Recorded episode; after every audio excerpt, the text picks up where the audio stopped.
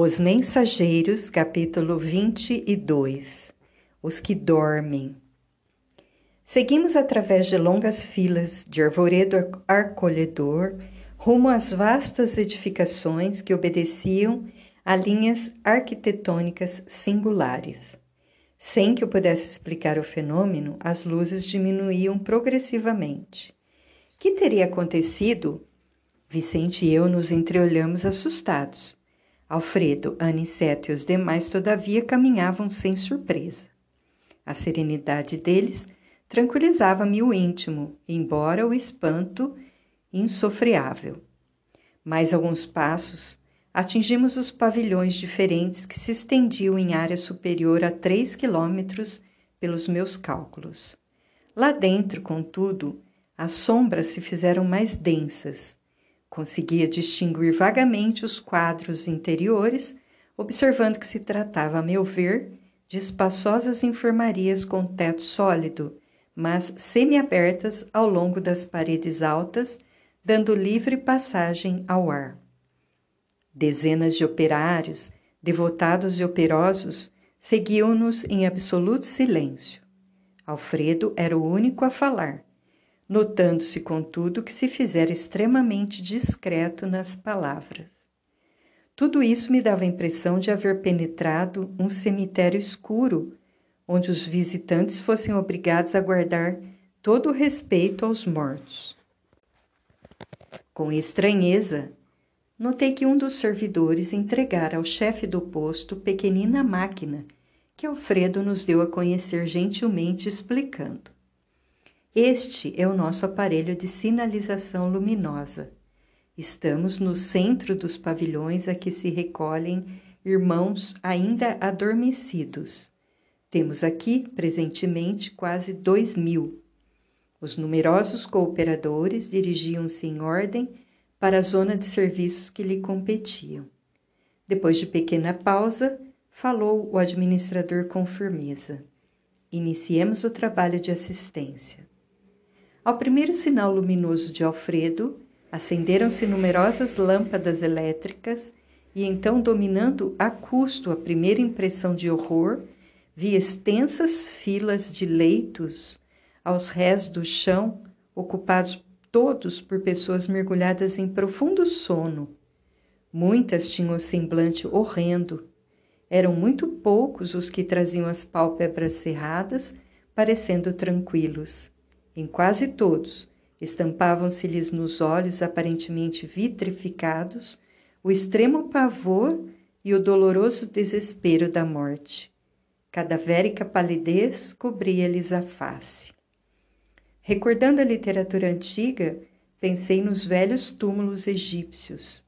Tínhamos diante de nós centenas de múmias perfeitas. Raríssimos pareciam dormir um sono natural.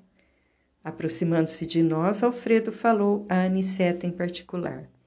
Infelizmente, não podemos atender a todos. Por quê? indagou nosso orientador comovido. Estamos aguardando o pessoal adestrado. Tenho aqui a colaboração de 80 auxiliares para esse gênero de serviço. Entretanto, não pode cada qual atender a mais de cinco doentes de uma só vez, à vista disso, dos nossos 1980 abrigados, separei os 400 mais suscetíveis de próximo despertar, a fim de submetê-los ao tratamento intensivo. E os demais?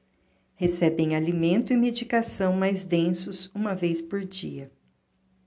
Aniceto calou-se, pensativo. Profundamente tocado pelo que via, Inclinei-me instintivamente para o abrigado mais próximo, tentando examinar-lhe o estado fisiológico. Identifiquei o calor orgânico, a pulsação regular e os movimentos respiratórios, embora verificasse a extrema rigidez dos membros, como que mergulhados em imobilidade cataléptica. Indescritível impressão apoderou-se de mim. Levantei-me assustado. Dirigi-me a Naceto com a máxima discrição e interroguei: Explicai-me, por Deus, que vemos aqui? Estamos acaso na moradia da morte depois da morte? O instrutor sorriu, complacente, e explicou em voz quase imperceptível: Sim, André, este sono é verdadeiramente avançada imagem da morte. Aqui permanecem com a bênção do abrigo alguns milhões de nossos irmãos que ainda dormem. São as criaturas que nunca se entregaram ao bem ativo e renovador em torno de si. E, mormente, os que acreditam convictamente na morte como sendo nada, o fim de tudo, o sono eterno. A crença na vida superior é ativamente incessante da alma. A ferrugem ataca a enxada ociosa. O entorpecimento invade o espírito vazio de ideal criador.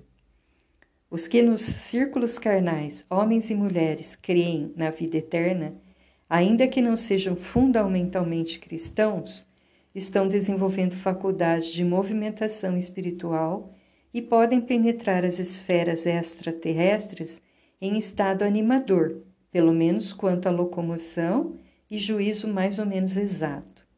No entanto, as criaturas que perseveram em negação deliberada e absoluta, não obstante, por vezes, filiadas a cultos externos de atividade religiosa, que nada veem além da carne, nem desejam qualquer conhecimento espiritual, são verdadeiramente infelizes.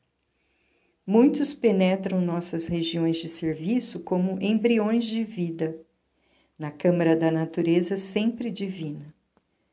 Um amigo nosso costuma designá-los por fetos da espiritualidade. Entretanto, a meu ver, seriam felizes se estivessem nessa condição inicial. Temos a certeza, porém, de que muitos se negaram ao contato da fé, absolutamente por indiferença criminosa aos desígnios do Eterno Pai. Dormem porque estão magnetizados pelas próprias concepções negativistas. Permanecem paralíticos porque preferiram a rigidez ao entendimento mas dia virá em que deverão levantar-se e pagar os débitos contraídos. Eis porque os consideram sofredores. Primeiramente demoram no sono em que acreditaram, mais tarde acordam, porém, a maioria não pode fugir à enfermidade e à perturbação, como acontece aos irmãos dementados que vimos ainda há pouco. Grande o meu assombro como Vicente se aproximasse também para ouvi-lo, falou Aniceto esclarecendo a nós ambos. A fé sincera é ginástica do espírito. Quem não a exercitar de algum modo na terra, preferindo deliberadamente a negação injustificável, encontrar-se-á mais tarde sem movimento. Semelhantes criaturas necessitam de sono, de profundo repouso, até que despertem para o exame das responsabilidades que a vida traduz. Observando que o nosso orientador se esquivava a comentários longos para que pudéssemos seguir de mais perto os trabalhos de assistência, calei as muitas indagações que me escaldavam a mente. Com exceção de algumas senhoras que permaneciam junto de Ismalha, Todos os servidores se mantinham em posição de vigilância ao, ao pé dos grupos mumificados. A luz artificial iluminava os leitos que se perdiam de vista, mas observei que nenhum dos albergados reagia à intensa claridade que se fizera. Continuavam rígidos, cadavéricos, prostrados. Notei então que Alfredo começou a mover o aparelho de sinalização para emitir as ordens de serviço. Cada sinal determinava operação diferente. Vi os servidores do posto distribuírem pequenas porções de alimento líquido e medicação bucal em profundo silêncio. Em seguida, forneceram reduzidas quantidades de água efluviada aos infelizes, com exceção, porém, de muitos que pareciam preparados a receber tão somente caldo e remédio. Dois terços dos 400 abrigados em tratamento receberam passes magnéticos. Alguns poucos receberam aplicações do sopro curador. Todos os movimentos do trabalho eram transmitidos pela sinalização luminosa partida das mãos do administrador, que parecia interessado na manutenção do máximo silêncio. Impressionado com o que via, perguntei ao orientador em voz baixa a razão de alguns enfermos não terem sido beneficiados com a água e com o socorro de forças novas através do passe e do sopro vivificante. Aniceto, todo bondade, inclinou-se aos meus ouvidos com a ternura de um pai ansioso por tranquilizar o filhinho inquieto e falou: Cada um na vida, meu caro André, tem a necessidade que lhe é peculiar. Aqui compreendemos com amplitude esse imperativo da natureza.